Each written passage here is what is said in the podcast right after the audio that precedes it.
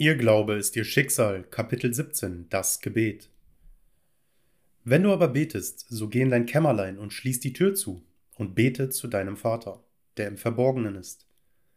Und dein Vater, der in das Verborgene sieht, wird's dir vergelten.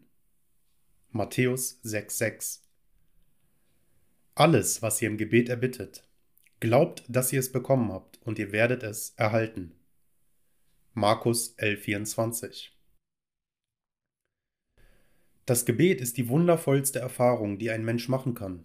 Im Gegensatz zum täglichen Murmeln der überwiegenden Mehrheit der Menschen in allen Ländern, die hoffen, durch leere Wiederholungen das Ohr Gottes zu gewinnen, ist das Gebet die Ekstase einer spirituellen Hochzeit, welche sich in den Tiefen und der Stille des Bewusstseins abspielt. In seiner wahren Form ist das Gebet Gottes Hochzeitszeremonie. So wie eine Frau an ihrem Hochzeitstag den Namen ihrer Familie aufgibt, um den ihres Ehemannes anzunehmen, muss der Betende seinen gegenwärtigen Namen bzw. seine Natur aufgeben und die Natur dessen annehmen, wofür er betet. Das Evangelium hat den Menschen eindeutig zu der Ausübung jener Zeremonie angewiesen. Wenn du aber betest, so geh in dein Kämmerlein und schließ die Tür und dein Vater, der in das Verborgene sieht, wird dir es vergelten. Ins Kämmerlein gehen ist das Eintreten in das Brautgemach. So wie es niemand anderem als Braut und Bräutigam erlaubt ist, diesen heiligen Raum in der Nacht der Hochzeitszeremonie zu betreten, so ist es niemand anderem als dem Betenden und das, wofür er betet, gestattet, die heilige Stunde des Gebets zu betreten. Im selben Maße, in dem Braut und Bräutigam das Gemach sicher betreten und die Tür zur Außenwelt hinter sich schließen, muss auch derjenige, der die heilige Stunde des Gebets betritt, die Tür der Sinne schließen und somit die Außenwelt um sich herum vollständig ausschließen. Dies wird erreicht, indem man die Aufmerksamkeit vollständig von allem anderen als dem, was man liebt, in Klammern dem Wunsch, abzieht. Die zweite Phase dieser spirituellen Zeremonie wird durch folgende Wörter beschrieben. Alles, was ihr im Gebet erbittet, glaubt, dass ihr es bekommen habt, und ihr werdet es erhalten. Indem sie freudenvoll annehmen, dass sie das sind und besitzen, wovon sie sich wünschen, es zu sein und zu besitzen, haben sie den zweiten Schritt getan und somit den spirituellen Akt der Hochzeit und den der Erzeugung durchgeführt. Ihre empfängliche Haltung des Geistes während des Gebets kann verglichen werden mit einer Braut oder einer Gebärmutter, da es jener Aspekt des Geistes ist, der den Eindruck empfängt. Das, was sie annehmen zu sein, ist der Bräutigam, da es der Name oder die Natur ist, die sie annehmen und somit zur Befruchtung führt. Man lässt also die Jungfräulichkeit oder die gegenwärtige Natur sterben indem man den Namen und die Natur der Befruchtung annimmt. Sich verlierend im konzentrierten Betrachten der Kontemplation und den Namen und die Natur der kontemplierten Sache angenommen, wird ihr gesamtes Wesen vor Begeisterung sprühen.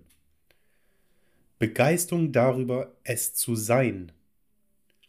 Die Begeisterung, der Nervenkitzel, der durch ihr gesamtes Wesen hindurchgeht, indem sie den Zustand des bereits erfüllten Wunsches annehmen, ist der Beweis dafür, dass sie beide verheiratet und befruchtet sind.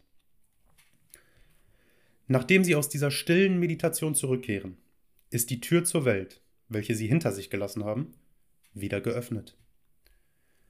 Dieses Mal jedoch kehren sie als befruchtete Braut zurück. Sie betreten die Welt als verändertes Wesen und, obwohl niemand außer ihnen selbst von dieser wundervollen Romanze weiß, wird die Welt schon sehr bald Zeichen ihrer Schwangerschaft sehen, weil sie beginnen werden, das auszudrücken, was sie in ihrer stillen Stunde zu sein gefühlt haben. Die Mutter der Welt oder die Braut des Herrn wird bewusst Maria oder Wasser genannt.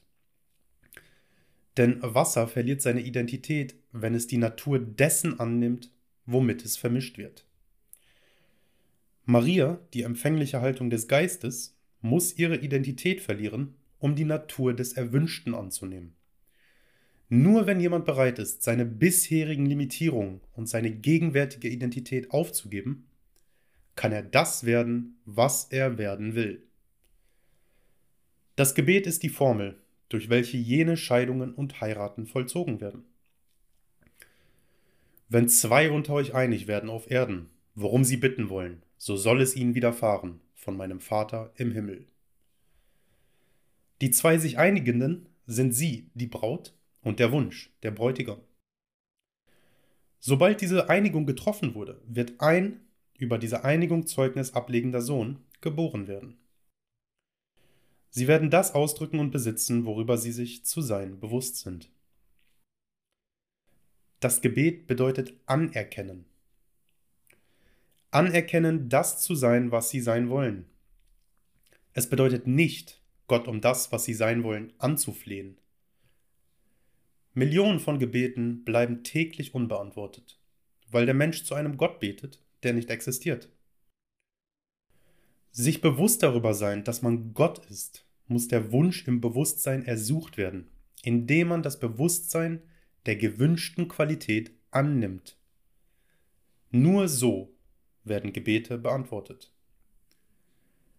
Um Reichtum zu beten, während man sich darüber bewusst ist, dass man arm ist, wird mit dem belohnt, worüber man sich zu sein bewusst ist. Armut. Erfolgreiche Gebete müssen beansprucht und anerkannt werden. Nehmen Sie das positive Bewusstsein der gewünschten Sache an. Wenn Sie Ihren Wunsch definiert haben, gehen Sie im Stillen in sich und schließen Sie die Tür hinter Ihnen. Verlieren Sie sich in Ihrem Wunsch.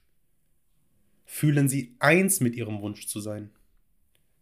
Verweilen Sie in dieser Fixierung, bis Sie das Leben und den Namen vollkommen absorbiert haben, indem Sie behaupten und fühlen, das zu sein und zu haben, was Sie sich wünschen. Wenn Sie aus der Stunde des Gebets auftauchen, müssen Sie sich bewusst sein, das zu sein und das zu besitzen, was Sie bisher gewünscht haben.